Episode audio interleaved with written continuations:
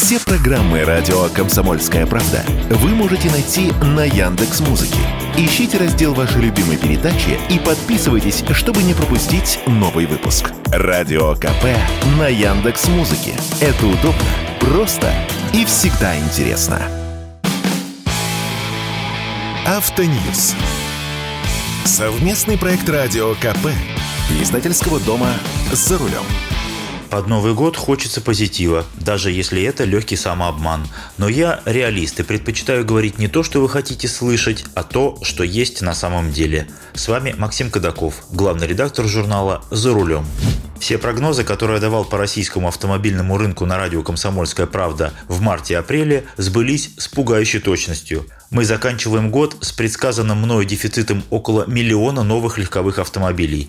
Цены на машины, как я и говорил, не вернулись на уровень 24 февраля. Среднее подражание составило в зависимости от марки и модели от 15 до 30%. Запчасти подорожали еще больше. Ни один российский завод, принадлежащий именитым зарубежным компаниям, так и не заработал. Единственное исключение составляют расположенный в Тульской области автозавод китайской компании «Хавал». Я предупреждал, что китайцы не завалят нас дешевыми автомобилями, хотя многие почему-то на это надеялись. И они не завалили. Параллельный импорт тоже никаких чудес не совершил. Быть может, чудеса ждут нас в году наступающем? Что там впереди? Мой прогноз таков. Первое. Весь 23 год мы будем жить в условиях автомобильного дефицита, и дефицита прежде всего относительно доступных автомобилей. А дефицит на рынке всегда восполняется по более высокой цене. Поэтому автомобили, которые еще год назад стоили полтора миллиона, нам по-прежнему будут продавать за три. Это касается всех производителей. Бизнес – ничего личного. Второе. Вытекает из первого. На рынке сохранится пустота в ценовом диапазоне от миллиона до двух. Будут дешевые гранты и Нивы по цене около миллиона, а все остальное будет дороже двух миллионов, включая все китайские машины. Правда, есть некоторая надежда. На Ларгус, который запустят в производство осенью, на обновленную Весту NG, которую мы увидим уже скоро и которая будет продаваться заметно дешевле 2 миллионов, а еще на некоторые китайские автомобили, которые начинают собирать на Калининградском автоторе. Третье. В течение первого квартала будут окончательно распроданы запасы иномарок из прежних официальных поставок и официального российского производства.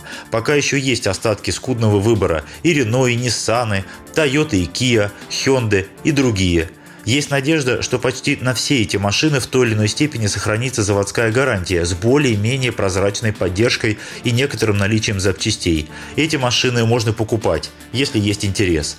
Четвертое. В течение года китайские производители займут около 40% рынка. Примерно столько же останется за АвтоВАЗом. Остальные 20% – это прочее российское производство, и здесь тоже преимущественно китайские в оригинале автомобили, не считая УАЗов, а также альтернативный ввоз, который многие называют параллельным импортом, Тащить мелкими партиями будут все и со всех возможных направлений, но и по этому каналу будут вести преимущественно средние по цене или дорогие автомобили. Само собой, с проблемным оформлением, без гарантии и прочими прелестями.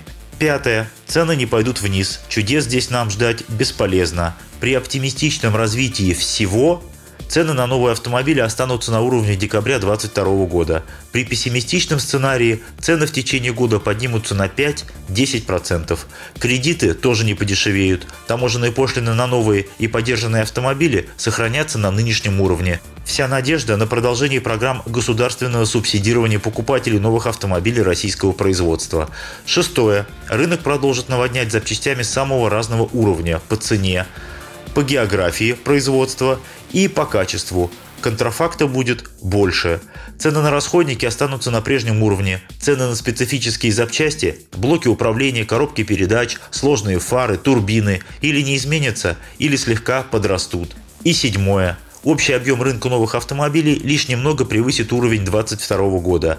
Минимум 600 тысяч машин, максимум 850 тысяч. Если вспомнить, что в 2021 году россияне купили почти миллион семьсот тысяч машин, получаем дефицит в объеме почти миллион автомобилей. Ну, может быть, чуть меньше, со всеми вытекающими. Но позитивный момент все-таки есть. Мы, похоже, опустились на рыночное дно.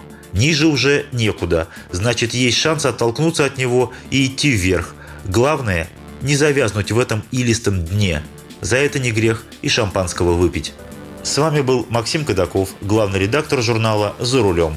С Новым годом! Автоньюз. Совместный проект радио КП. Издательского дома «За рулем».